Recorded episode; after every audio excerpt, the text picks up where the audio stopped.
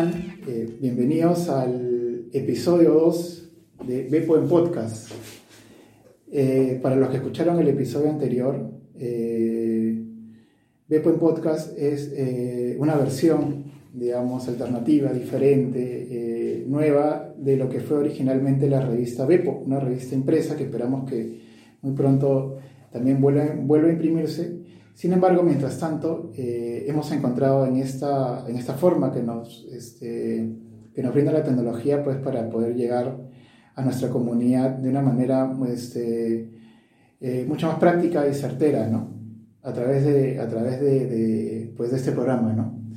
Eh, bueno, y como siempre, me acompaña Ricardo Meinhol, editor de Bepo, eh, con quien vamos a conversar. Vamos a conversar un rato en este primer bloque este, acerca de las novedades literarias de esta temporada. Y luego, en el segundo bloque, tendremos a una invitada muy especial. Ella se llama Cristina García Calderón. Es eh, profesora universitaria, especialista en escritura, eh, muy pronta a publicar un, libro con la Escuela de Edición. Y, bueno, y, entre otras cosas más que ella nos va a contar, ¿no? Además de una ávida lectora. Así que, bueno, Ricardo, ¿qué tal? ¿Cómo estás? Buenas tardes. Hola, Rubén, ¿cómo estás? Buenas tardes. Nada, contento de, en este segundo episodio de Ever Podcast y contentos de continuar la aventura. Y bueno, también eh, muy entusiasmado de los oyentes que, nos han escuchado y espero que se sigan sumando. Eh, hoy día, justo antes de venir para, para hacer el programa, me enteré de de la muerte de, de George Steiner.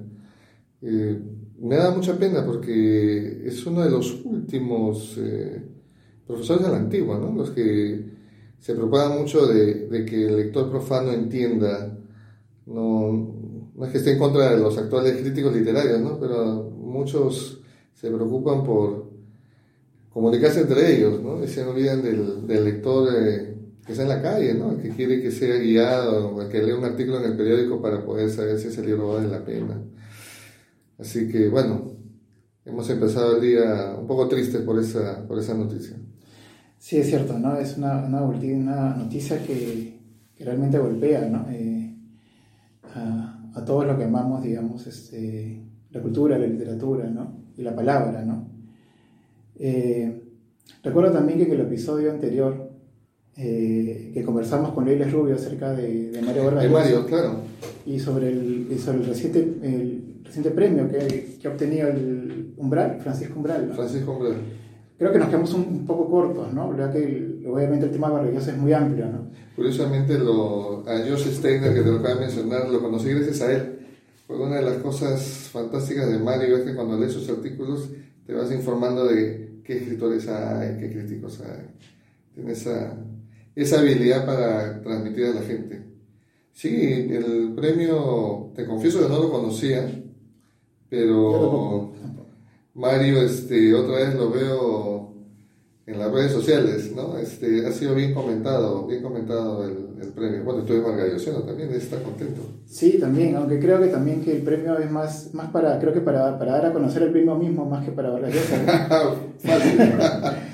Sí, porque ahora todo el mundo lo conoce. Es verdad, ahora todo el mundo quiere ganar el Francisco Umbral, ¿no? Así que bueno, eso está muy bien. Eh, y claro, como, lo, como, como, conversamos en el episodio anterior, eh, esta última novela de Vargas Llosa, eh, recuérdame el nombre por favor. De... Tiempos Recios. Tiempos Recios. Sí, tiene una, una, una prosa muy, muy vital, muy activa. Eh, te cuento que la, la, la, la, noto mucho más trabajada que, como comentaba, ¿no? en, que en libros anteriores. Y yo creo que ahí que Vargas está, tal vez, eh, sospecho, renamorándose de ciertas técnicas literarias. ¿no? Entonces, eso es algo para celebrar, pero también creo que es una grata oportunidad pues, para releer sus libros ¿no? Claro, el, en el caso de, ojalá no sea un canto de cisne, ¿no? que uno vuelve a la vitalidad antes de irse. Claro. Eh, yo creo que es una buena oportunidad para releer, por ejemplo, La guerra del fin del mundo que comentamos la vez pasada, o, o Conversación en la Catedral, ¿no? que todo el mundo la celebra, pero no sé si la gente la habrá leído. Es, es un libro altamente recomendable, difícil, pero una aventura en verdad leerlo. Yo recomiendo a quienes no lo han leído que se vayan a su, biblioteca, a su, biblioteca o, que se vayan a la tienda a, comprarlo. En el caso de Tiempos Recios, tú lo has leído, yo todavía no, no lo he leído. ¿Tú sientes que hay allí un Vargas Llosa como al principio o, o sientes un Mario ya dueño de sus facultades y con un placer por escribir. ¿Eso, eso percibí en tu comentario? Sí, lo que pasa es que Tiempos Recios sigue siendo una novela, digamos, anclada con lo político, ¿no? Que son los temas que a él le gusta más explorar, ¿no? Es claro, pero digamos, eh, yo igual extraño a Vargas que estaba preocupado por explorar, digamos, las raíces de la naturaleza, de la naturaleza humana como en el caso, por ejemplo, de Conversación en la Catedral, o Hacia los Perros, ¿no? Eh, o incluso hasta la Guerra del Fin del Mundo, ¿no? Donde hay una exploración narrativa más ligada con eh, por qué los personajes actúan de tal manera, ¿no? Sin embargo, en la, por ejemplo, en la Fiesta Chivo, en el Héroe, en el héroe Discreto, en, en, esta, en Tiempos Recios y en otras más, hay una vinculación más a partir de un hecho político y a partir de, eh, digamos, una posición incivil, incivil en cuanto a las dictaduras, ¿no? Sin embargo, últimamente, embargo, todavía no encuentro, salvo eh, El paraíso en otra esquina, narrativa que esté más anclada con esa búsqueda, digamos, eh, de, de, entender, digamos, la realidad de ciertos personajes, ¿no? Seguramente, alguna vez Mario decía que él le gustaba siempre explorar cosas nuevas, ¿no? De repente él ya sentía esa beta agotada o algunos críticos que le dicen que ya se ha vuelto un escritor profesional que saca un libro cada, cada tres años. Yo creo que Mario explora eh, siempre algo nuevo y, y bueno, creo que las últimas novelas no, no están al, al, mismo nivel de él si lo mides con él, pero como dije la vez pasada, el, el, el peor libro de Mario es mejor que muchos de los libros que tú encuentras en las, en las bibliotecas, en, en, las librerías. Este, pero sí, el, esa, esa, esa forma que él te planteaba los conflictos y que determinaba mucho el comportamiento de los personajes, eh, sí, pues ya no se ve a partir de probablemente la fiesta chiva en adelante, ¿no? Aunque en Travesuras de la Niña Mala, si bien no es una novela épica su manera, eh, la búsqueda de, el superar eh, los problemas que, se te plantean, en este caso la búsqueda del amor, eh, me parece que sí conversa con, con, con el tema de la naturaleza del del hombre en medio de situaciones que no puedes controlar, ¿no? Y lo que me gustó de esta novela es que no está escrita a la manera tradicional de contrapuntos que él siempre hacía, sino que es una novela lineal y aún así sí logra crear una psicología en los dos personajes.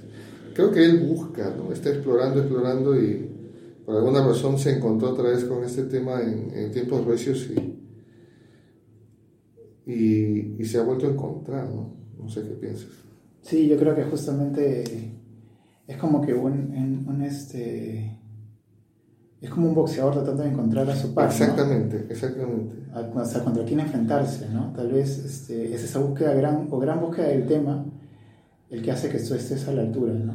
Y me parece que hay temas que no han estado a la altura. Eh, sí es verdad que el héroe discreto y este, cinco esquinas no, pero tiene sus momentos. ¿ah? Eh, pero tiempos recios, como te escucho y como he leído, parece que es el regreso del, del, del que, que ha este, enamorado a todos los lectores desde hace 40 años. Eh, es verdad, exactamente. Bueno, hay mucho para conversar sobre Vargas Llosa, es verdad. Vamos a seguir hablando sobre Vargas Llosa en los próximos claro, episodios. Claro, en los próximos episodios. Acá somos Vargas El número 2 de pues todo dedicado a la tía Julia. Exacto, y seguiremos. Pero ya es momento de hacer una pausa y continuar con el siguiente bloque que, en el cual nos acompañará Cristina. Genial. Entonces, eh, hacemos un pequeño corte y continuamos. Hacemos una pausa.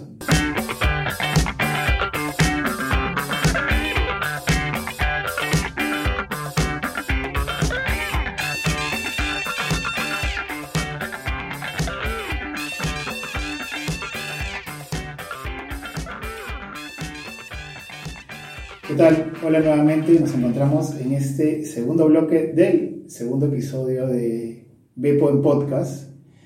Eh, continuamos con, con Ricardo Menjol, pero esta vez nos acompaña eh, una invitada muy querida por, por todos los miembros de la comunidad de la escuela. Muy, muy querida. Ella es Cristina García Calderón. Yo también los quiero. Sí. Hola, Cristina, ¿cómo estás? ¿Cómo estás, Cristina? Yo soy parte de la escuela. Claro que sí. Por supuesto. Este, Hola. Cristina es, no solo es profesora universitaria, eh, también es eh, máster en dirección de comunicación. Eh, Dirección Estratégica de Y Contenidos. contenidos, por Ujú. supuesto. Eh, eh, muy pronto nos tiene también un- dos sorpresas más con la escuela, una en términos editoriales y otra, y otra a través de un programa, que ya hablaremos de eso. Sí. Eh, pero ahora, para empezar, queremos conversar acerca de su libro favorito. Aprovechando eh, nuestra famosa sección de nuestro libro favorito, vamos a preguntarle a Cristina. Mi libro favorito es muy tramposo, ¿ah? hay demasiados favoritos. Pero pero yo primero- estoy- voy a hablar de uno en el que, que- en el que estoy metida ahorita. Pero primero, ¿cómo estás? ¿Cómo estás, Ay, Cristina? ¿Cómo te me sientes? encanta estar en la escuela.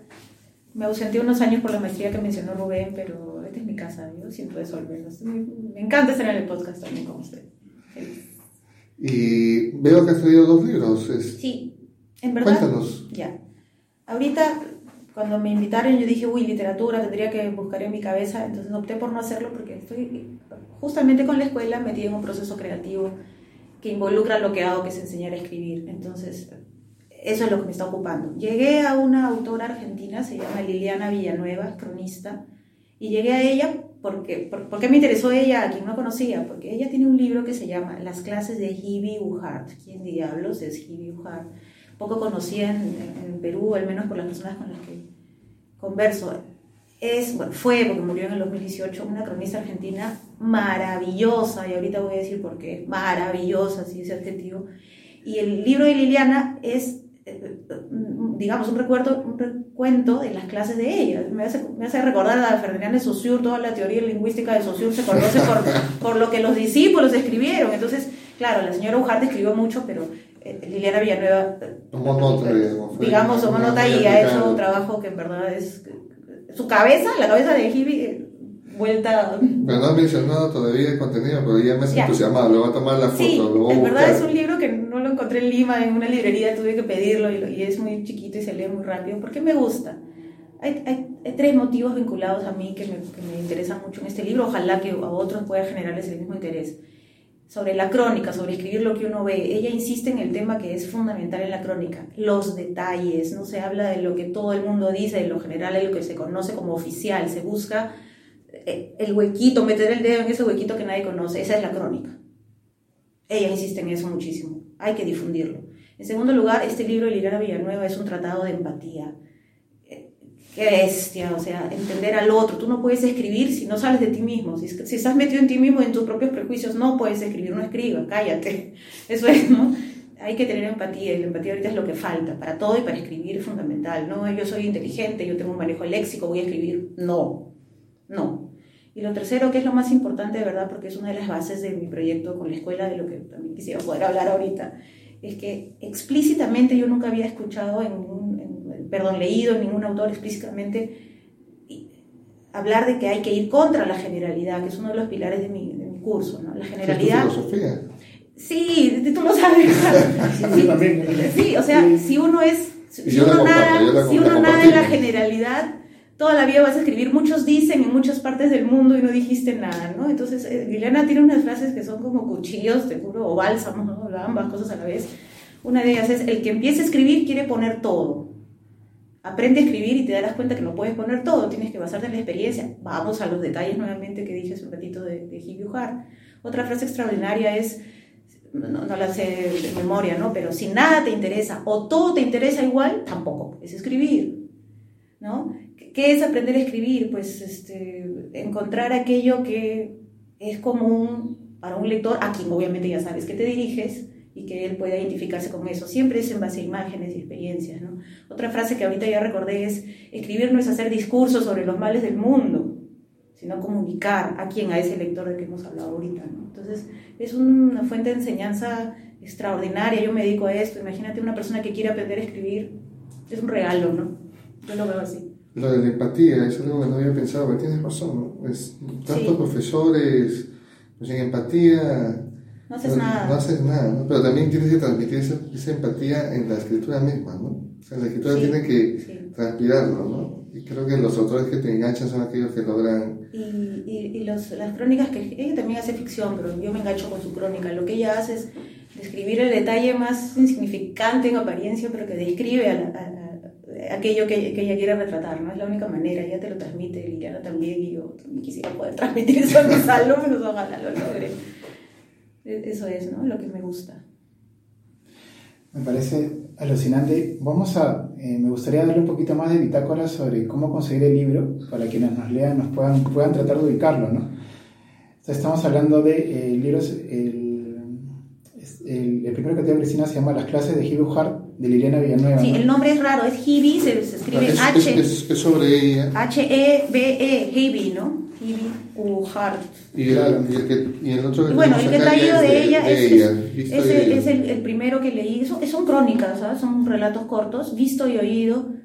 Y hay otro que también sé que se llama Viajera Crónica. Dime si no es un título maravilloso. Viajera Viajera Crónica, no o sea, bestial. Juega bien con... Monstruo. Y tiene un montón, olvídate, en ese momento no, no, no los tengo. Rubén, para, este, hacemos la tarea, pues si para el siguiente programa Hay que este, leer a un damos un vistazo a dónde puedes conseguirlo. Claro, el, el, segunda edición veo que es de la editorial Black y Ríos Sí, sí, y es una editorial argentina Sí. y la edición es del año 2015. sí. Así que eh, Es un libro muy chiquitito, muy... es pequeñito, debe tener más que unas 120 páginas, 150 páginas. Cientos, no, un poquito más, 168 páginas. Y este es, este es sobre, El otro. sobre sí están en Lima. Los libros de Hibi Hart sí están en Lima. Este es sobre... eh, Es, es la misma, Son las ella, crónicas. son sus crónicas. Son crónicas de Hugh Hart por Adriana Hidalgo, Sí, editora. ella- esa es la editorial que últimamente le sacaba todos los libros a... Claro, y el libro anterior habla sobre Claro, ¿No? pues te digo, este es Saussure y este es este, los discípulos de Saussure. los discípulos. Sí, que me parece increíble la, la, la Bueno, yo soy uno analogía. de tus discípulos, que tú has sido mi profesora. Sí, año 2000, Año 16. 2000, 2000, Sí, va, muchos. hace muchísimos años. Claro.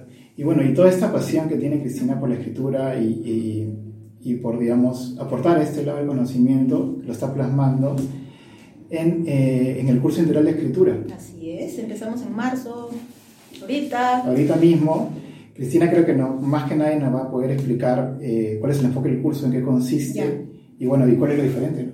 Ya, a ver, el reto de explicar rapidito esta locura.